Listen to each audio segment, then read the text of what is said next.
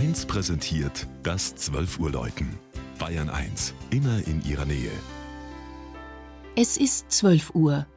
Das Mittagsläuten kommt heute von der Marienkapelle in Würzburg. Georg Impler hat der gotischen Bürgerkirche im Zentrum der Mainstadt einen Besuch abgestattet.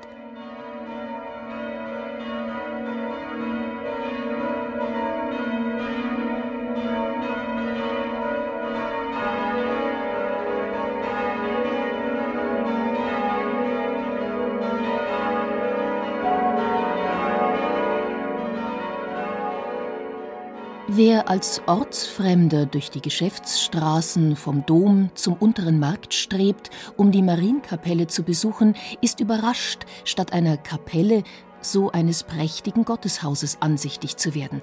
Eines rot-weißen, spätgotischen, dreischiffigen Baus mit hohen Lanzettfenstern und Strebepfeilern sowie einem 70 Meter aufragenden Turm. Seine Spitze bekrönt seit 300 Jahren eine vergoldete, vom Wind drehbare, aus fünf Zentnern Kupferblech geschmiedete Maria Immaculata Figur von beinahe fünfeinhalb Metern Höhe und doppelter Schauseite.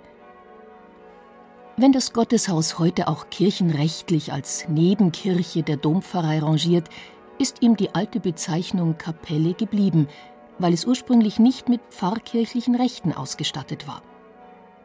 Das Bauwerk, für das hier 1377 am Platz einer zerstörten Synagoge der Grundstein gelegt worden war und das Ende des 15. Jahrhunderts mit den berühmten Skulpturen und Tympaner Tilman Riemenschneiders zur Vollendung gelangte, gilt als Höhepunkt spätgotischer Architektur in Unterfranken. Damit wird auch plausibel, warum das im Krieg schwer zerstörte Gotteshaus nun zur Vollendung des Wiederaufbaus und der bis 2003 laufenden Generalsanierung ein so festliches Geläut erhalten hat. Die sechs Glocken wurden 2013 von Rudolf Perner, angelehnt an die Tonhöhen der Domglocken, in der Stimmung von Fis bis Dis gegossen und einzeln mit Schlaghämmern ausgestattet.